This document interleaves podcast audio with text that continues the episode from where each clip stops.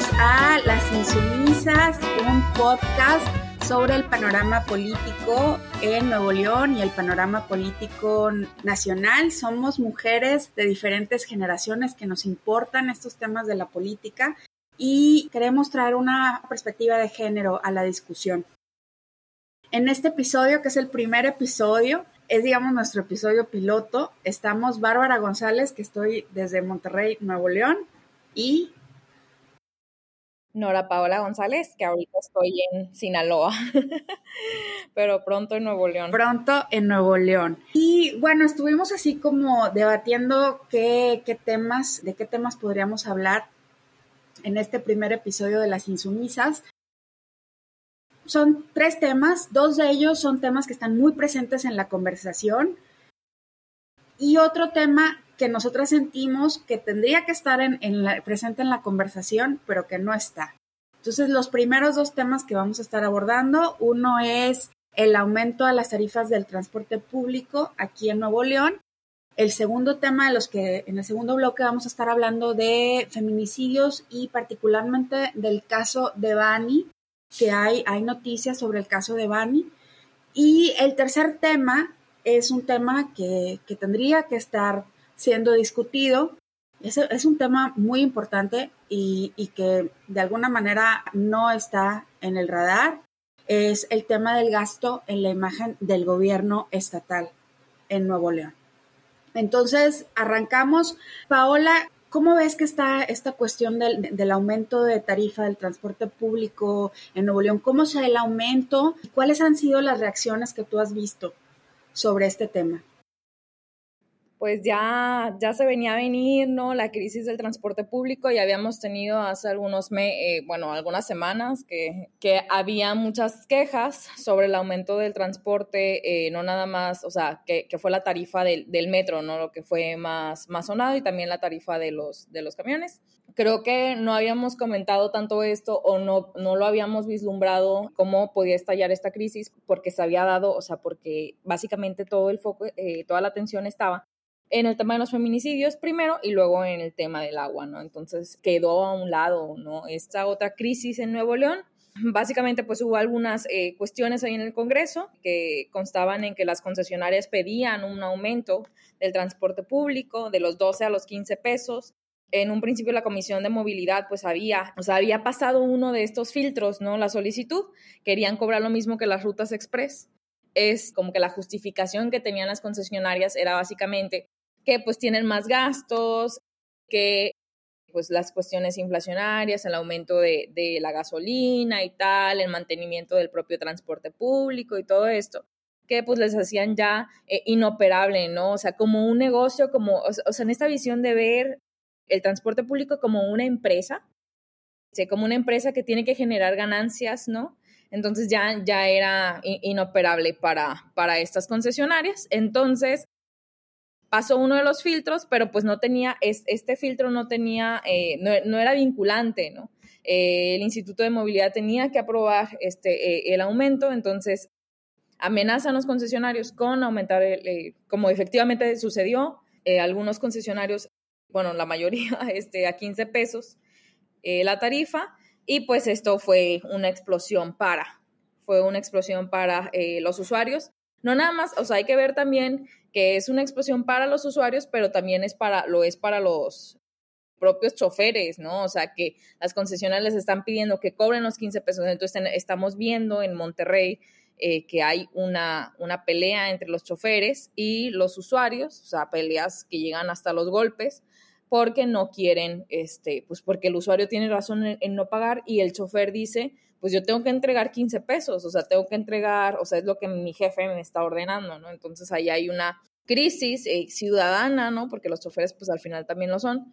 Y eh, pues el gobierno otra vez con sus, eh, con, la defensa que hace de que no van a aumentar las tarifas y todo eso, pero pues sin control, básicamente, o sea, se le salió de las manos al gobierno, al Instituto de Movilidad si, si, hablamos un poco de los antecedentes de, este tema de los aumentos, es, un aumento que viene de atrás, ¿no? Esta demanda de, los transportistas de, del aumento y un rechazo de la clase política. Esto ya se había dado en el gobierno del Bronco y en ese momento quienes hoy están en el gobierno se opusieron al aumento de, las tarifas del transporte público. Entonces hay, hay muchísimas fotografías, hay videos de, Samuel, de, de, Colosio, de Agustín Basabe, de todos estos miembros del partido en el gobierno que en ese momento como oposición se oponían, ¿no? Y decían, no, esto no puede pasar, porque es un golpe al bolsillo de la gente. Y resulta que ahora que ellos están en el gobierno, pues es un golpe todavía más fuerte porque, porque es un golpe que se suma a el golpe del agua, al golpe de los feminicidios. Llega en un contexto bastante enrarecido. Y resulta que nadie quiere cargar con el costo político de decir, yo estoy a, a, mí me ha impresionado cómo eh, la soledad de los de los, de los transportistas, ¿no? De quienes buscan el... Nadie está con ellos, o sea, y aun, aun cuando el gobernador quisiera no tener este problema, pues prefiere, como que ha sido una respuesta como muy rara, titubeante, ¿no? dejándole a la gente que sale, les, les, dice por medio de un tuit el gobierno a la gente, tú diles al, tú dile al chofer que no vas a pagar. Eso es un gobierno lavándose las manos y es porque no quieren asumir el costo político y tampoco quieren entrar en un conflicto y menos en, este, en estos momentos porque como tú decías, pues tienen encima eh, la, crisis de la crisis de violencia, feminicidios, el tema del agua y viene este tema ahora del aumento y del rechazo de, de la gente al aumento porque también la gente está diciendo, es que el servicio no lo vale. O sea, me estás aumentando, pero no estoy recibiendo un servicio que lo valga, que valga este aumento. Entonces, ¿tú consideras, Paola, que están, o sea, tú en lo que has escuchado o has visto, que está legitimado este aumento? O sea, ¿tienen razón? ¿Tienen algo de razón los transportistas, los concesionarios? Yo pienso que es una, o sea, que, es, que el problema de raíz es que se ve el transporte público como un negocio. O sea, que, en, el que se tienen que generar ganancias, ¿no? O sea, y, y, es un derecho de las personas, sobre todo cuando en, en, ciudades como Monterrey, que tienen este problema de, de tráfico, de pues una sobre, o sea, una sobrecantidad de carros, ¿no? Este, se vuelve imperativo que tengan que em, eficientizar y promover más el, eh, uso del transporte público, pero no, no como una empresa, no como algo que genere ganancias, sino como algo para el usuario, ¿no? Entonces, desde que se está viendo como una empresa que tiene que generar ganancias, entonces ya desde ahí estamos mal. O sea, entonces, eh, que, fueron cosas que se, que, se, que se pensaron mucho también cuando fue esta crisis en el gobierno del Bronco, ¿no? O sea, ¿cuál es el papel que tiene que tener el Estado en, esta, en, en las cuestiones de, de, movilidad? Pero pues como, o sea, eh, eh, tienes razón, o sea, como, o sea, no, nunca se va a ver la crisis desde ahí, o sea, se va a deslindar el, el Estado, o sea, el Estado, el gobierno de Nuevo León, a partir de decir, pues no, eh, ustedes eh, díganle al chofer que no van a pagar, como dices, o sea, que no van a pagar 15 pesos y luego las concesionarias van a decir, pues no es rentable. Y los usuarios son, y los, los afectados son los usuarios que tienen que utilizar el transporte público. Además, eh, con, la que con la inflación, pues, o sea, se vuelve insostenible tener que, o sea, que, que presentar aumentos, o sea, que, que, asumir aumentos, ¿no? En un, en un bien que debería de ser, este, pues, gratuito, por lo menos muy, muy barato y eh, por otro lado, pues es, estas riñas, ¿no? Estas, estos enfrentamientos que hay. Y en un contexto bastante, bastante explosivo porque se está dando en medio de las protestas por el tema del agua, que han sido días muy de mucha intensidad, de movilización, de bloqueos en las colonias, incluso quema de llantas, y tú le agregas esto y es un cóctel explosivo, ¿no? Que yo no, no sé si este gobierno particularmente está preparado para negociar una crisis, varias crisis de, estas dimensiones. Entonces, la verdad es que lo veo como un problema de muy difícil solución. Pues nos vamos al, al siguiente bloque, es para hablar un poco sobre el tema de los, de los feminicidios, del caso de Bani. ¿Cómo ves el caso de los feminicidios, Bárbara? ¿Cómo está el Estado con las nuevas cifras que el secretario ejecutivo del Sistema Nacional de Seguridad Pública ha revelado ¿no? hace algunos días? en los feminicidios. Estaba mencionando eh, el Secretariado de Seguridad Pública que eh, el Estado de Nuevo León tiene el segundo lugar con un total de 48 feminicidios en el periodo de enero-mayo del 22, solo por debajo del Estado de México, que registró 61. Cuatro municipios de la zona metropolitana se encuentran en estos primeros 10 lugares a nivel nacional, ¿no? Entonces es, abrumante, es peor de lo que, de lo que ya teníamos en, durante las protestas por los feminicidios de María Fernanda, de Yolanda y de Devani, que es ahorita pues el, tema que nos aqueja. Pero ¿cómo, ¿cómo percibes tú esta crisis? Pues a mí lo más, lo que me parece más preocupante es que en cierta medida las autoridades han normalizado estos lugares avergonzantes a nivel de Nuevo León, a nivel nacional, en el tema de feminicidios. Entonces también, como en el tema de, movilidad, tenemos un gobierno de autoridades que se lavan las manos, ¿no? Que no quieren ver, no quieren entrarle al tema y que prefieren irse por las ramas diciendo, no, es que aquí sí se cuenta bien. Por ejemplo, esa es una excusa que ellos repitan todo el tiempo. Es que en otros estados no se cuenta bien, por eso nosotros... No, a ver, resuelve el problema. Hay un problema aquí y tú no lo estás resolviendo. A mí me causó mucha tristeza. Hace unos días en el periódico salió un reportaje sobre la familia de María Fernanda Contreras. Digamos que el caso de María Fernanda fue como el detonador de esta ola de protestas de grupos colectivas feministas en Nuevo León por el tema de feminicidios, luego vino el caso de Bani, luego el caso de Yolanda. Pero el caso, el primer caso fue el caso de María Fernanda Contreras y hablaba la familia de querían que, hubiera respuestas, que hubiera soluciones a partir de esta tragedia.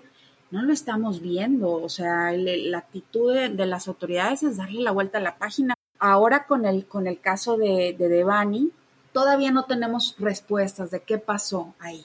O sea, lo que tuvimos fue una fiscalía, ¿no? Pateando la pelota, ¿no? Hacia adelante, hacia adelante, hacia adelante para no dar una respuesta satisfactoria y pues el papá de Devani fue el que se estuvo moviendo, ¿no? Y presionando y ahora se va a dar esto de la exhumación y incluso hay unas voces, no sé si te ha tocado verlo, Paola, en, en redes sociales diciendo, ay, a mí esto ya me cansó, ya me cansó el tema de Devani, dicen así, comentan, ay, ya, ese señor ya que se guarde, ¿no? El Señor está pidiendo justicia, está pidiendo justicia. Y estas voces así de, mm, ya me aburrió, perdón, no es entretenimiento, o sea, no es para que te entretenga.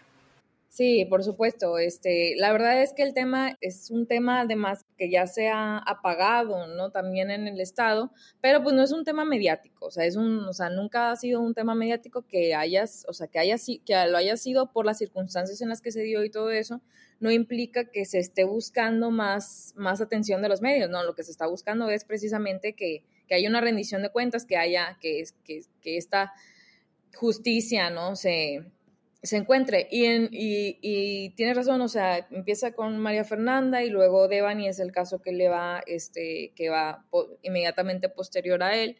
Y em, se hacen estas dos autopsias, ¿no? O sea, estas dos autopsias, estos dos peritajes, este, que es, el, el, primero es eh, directamente por la fiscalía y luego Mario, don Mario ordena el, la autopsia privada y hay una discrepancia eh, enorme entre, entre, las dos, entre las dos autopsias, ¿no? A mí lo que me llama mucho la atención de esto, o sea, que es eh, que vuelve, ¿no? Este tema por, porque hay una exhumación del cuerpo de Devani. Em, y eh, leyendo las noticias, ¿no? Eh, me encuentro con, un artículo que dice, participará un grupo interdisciplinario conformado por elementos del Instituto de Ciencias Forenses, el Tribunal Superior de Justicia de la Ciudad de México, un especialista de, la, de ONU Mujeres y un equipo de legistas de la Universidad Autónoma de Nuevo León. O sea, ya hay una intromisión ahí eh, del, gobierno, del gobierno federal este, que es el que ordena este tercer peritaje, em, o sea, esta tercera autopsia para contrastar las otras ya realizadas.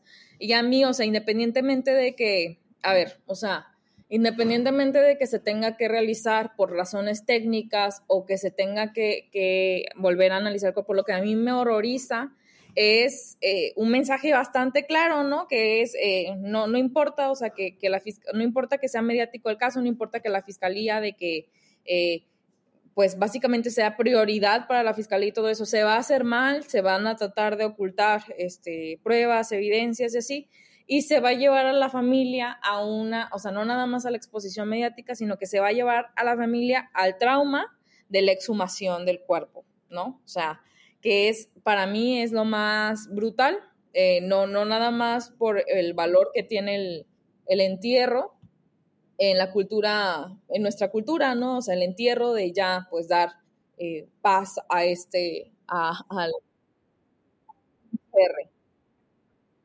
Cierta paz, ¿no? O sea, de ya encontré, encontré el cuerpo, encontré el cuerpo que es para muchas familias, o sea, horriblemente para muchas familias en México es, es eh, un consuelo, o sea, porque no se encuentran los cuerpos, ¿no? O sea, no se encuentran, más de 100 mil desaparecidos, ¿no?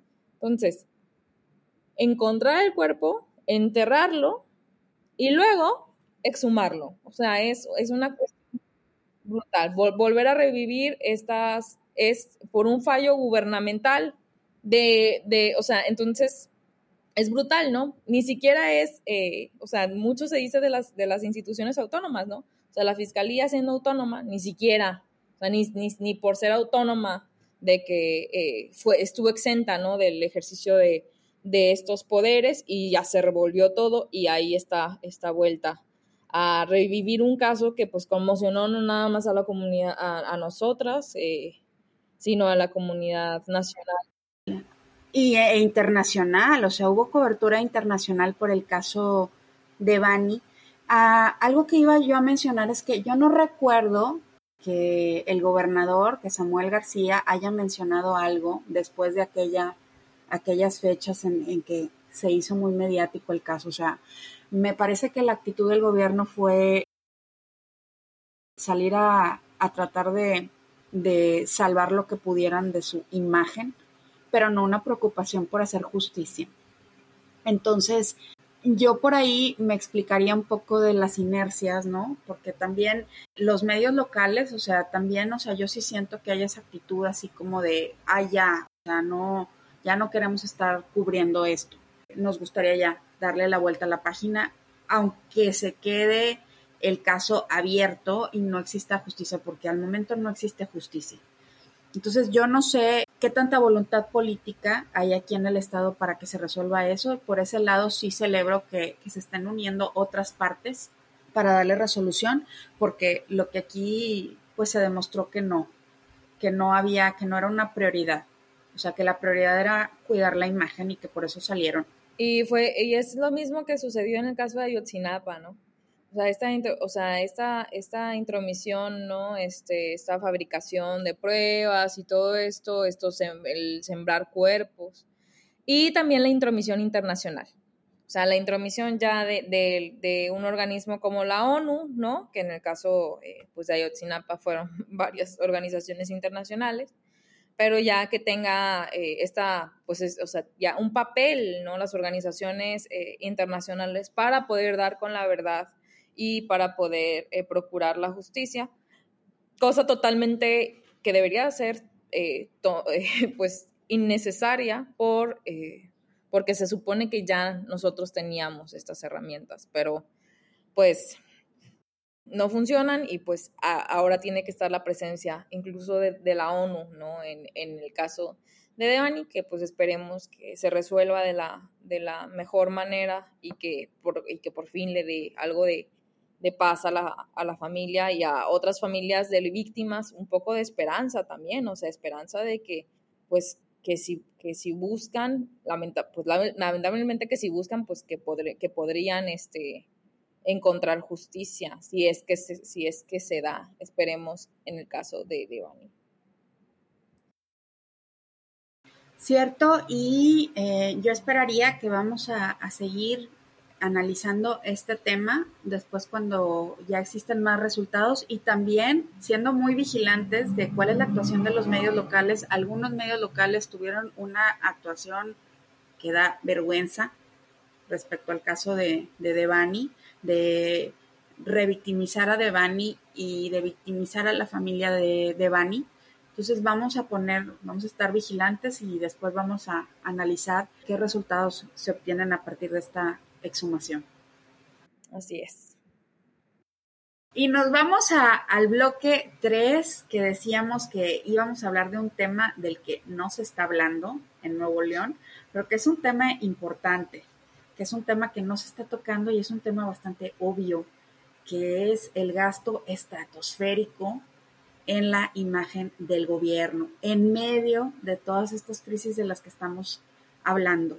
Se está dando este gasto y cómo lo hemos expresado, pues lo hemos expresado en un gobierno que, que, se, que se organiza una fiesta cada semana o varias fiestas, unos eventos así costosísimos, con meseros, flores, banners, y pareciera que están en otro estado, que no están, que no están viviendo en el mismo Nuevo León que estamos viviendo todos y todas y que están viviendo pues en su burbuja, en donde todo es felicidad Nuevolandia, ¿no? Como el, como el evento este del, del Día del Niño que organizaron para el lucimiento de Mariana Rodríguez, la esposa del gobernador Samuel García. Entonces, lo que yo veo es que estas personas son, ya es una adicción a este gasto en imagen, o sea, ya es todo imagen, es todo imagen y lo que no vemos es gobierno. Vemos demasiada imagen y no vemos gobierno. Tú Paola, tú te viniste a estudiar aquí a Nuevo León. ¿Cuándo te viniste? 2012, hace 10 años. Te tocó la gobernatura de Rodrigo Medina. Estaba Rodrigo Medina de gobernador.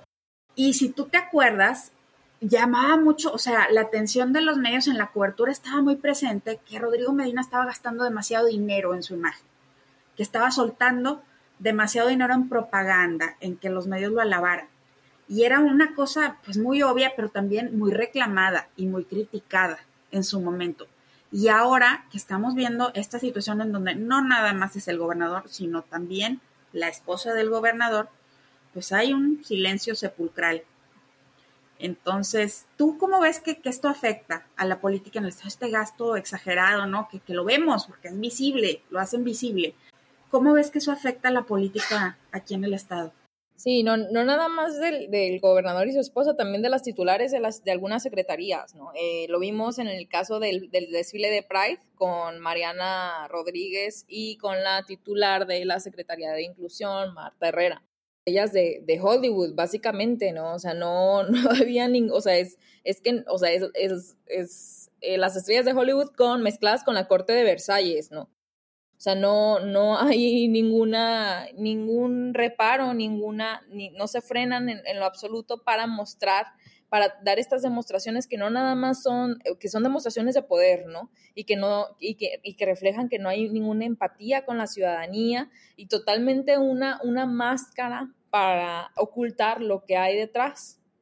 Y a mí me llama mucho la atención que, por ejemplo, a mi mamá, eh, que no, que vive en Sinaloa y que no tiene ninguna, ninguna, pues, o sea, va a Monterrey de, de vacaciones a visitarme eh, algunas veces, le sale la publicidad de Samuel en el, en el Instagram.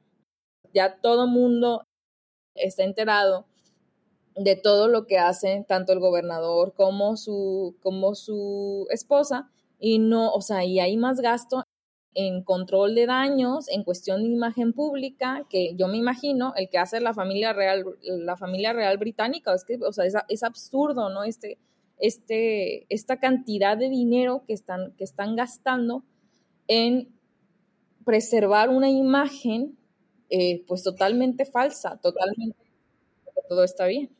Sí, que tú eh, has señalado, ¿no? Bastante esta es esta actitud gubernamental, o sea, esta actitud desde el poder por, por ser absurda y por no corresponder. De que todo está bien. Y es una, es una actitud de, de personajes que no esperan rendir cuentas nunca. Yo me acuerdo todavía en el sexenio de Peña Nieto, digo que también había muchísimo gasto en imagen, de él, de su esposa, de los miembros de su gabinete. Me acuerdo específicamente del caso de Aurelio Nuño, que era el secretario de Educación, y se hizo un escándalo porque el tipo que en ese momento aspiraba a ser candidato del PRI a la presidencia, estaba gastando presupuesto de la Secretaría de su cargo en promover su imagen. O sea, básicamente en chayotear a los medios, ¿no? Y fue un escandalazo. Era, fue una de las, digo, yo no creo que haya tenido alguna posibilidad pero fue una de las razones que se dieron por las que no se le dio a él, no se le consideró para ser candidato presidencial, porque estaba quemado por esta situación de ese gasto.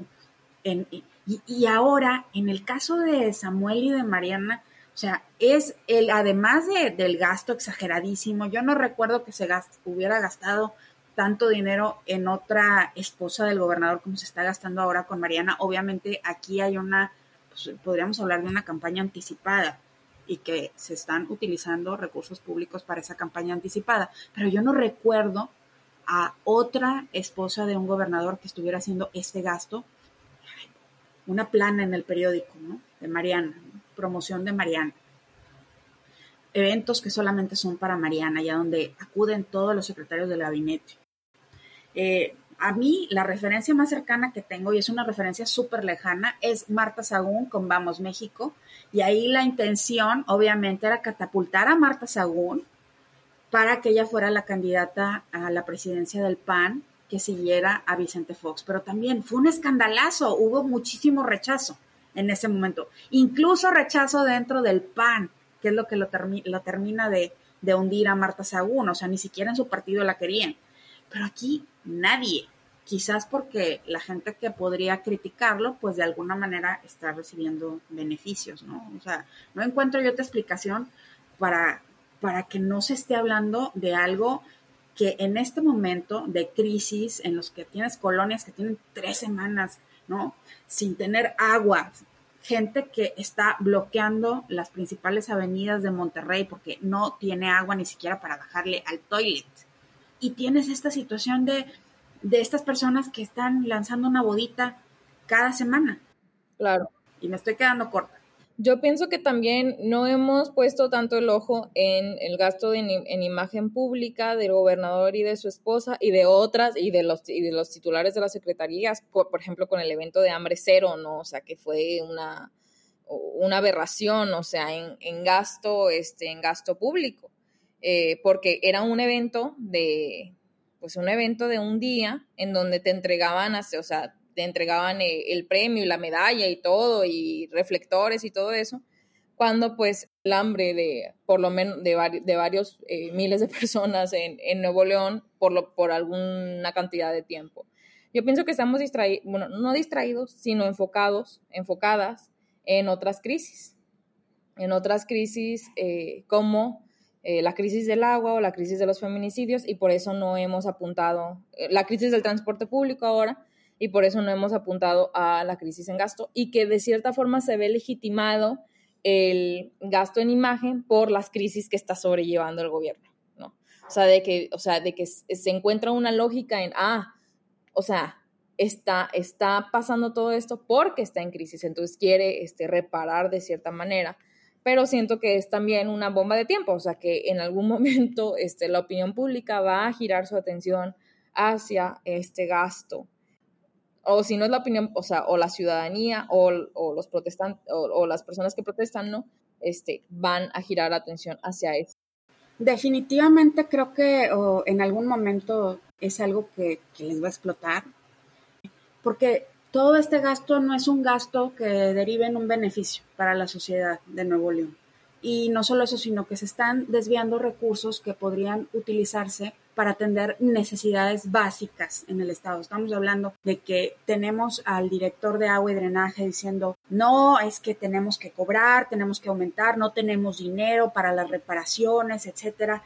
Y por un lado tú ves, oye, dinero le sobra. Lo que pasa es que lo quieren utilizar en propaganda, en imagen, ¿no? En catapultar esos personajes. Y una cosa que, que ahorita también, en lo que ahorita también estaba pensando, es que hay una, de, no solamente de ellos, sino de, como tú decías, otros personajes, porque pues bueno, ellos ponen el ejemplo. El ejemplo viene de ahí, viene de arriba ya todos sienten que pues también, ¿no? Ellos también pueden hacerlo. Eh, y es una negación de la función pública es así como asumirse que ellos son como o filántropos o celebrities que hacen las cosas como por caridad, ¿no? Y hay que agradecérselos de, en ese sentido, ¿no? Y hay que aplaudirles porque pues no le deben nada a nadie, perdón, es que sí le deben muchas cosas a la sociedad como funcionarios públicos. Ellos tienen obligaciones, ellos tienen responsabilidades, no es caridad lo que hacen.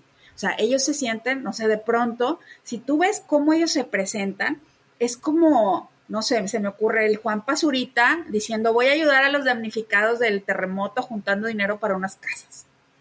Qué bueno soy. Ese, esa, esa actitud es una negación del gobierno y una negación de la función pública. Ellos están haciendo otro papel, que es el papel de una celebrity, el papel de, pues, un filántropo ya, pero no de un funcionario público.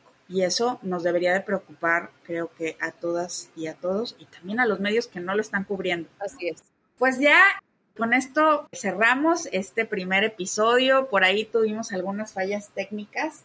Pues esperamos irlas corrigiendo y tener ya más estructurada la discusión, pero la idea es de que podamos seguir conversando de estos temas de política de Nuevo León, también temas nacionales, en algún caso también podremos hablar de temas internacionales y traer esta visión de mujeres de diferentes generaciones que nos importa la política y también tratar de incorporar algo de perspectiva de género a la discusión. No sé si tú quieras agregar algo, Paola. Muchísimas gracias a los que nos, a las, eh, les y los que nos escuchan. Estaremos discutiendo todos estos temas, principalmente no los que no tienen tanta atención por X o por Y razón y esperamos también traer algunos invitados, invitados e invitadas a estos foros, ¿no? Para que nos den también su percepción respecto a estos temas coyunturales.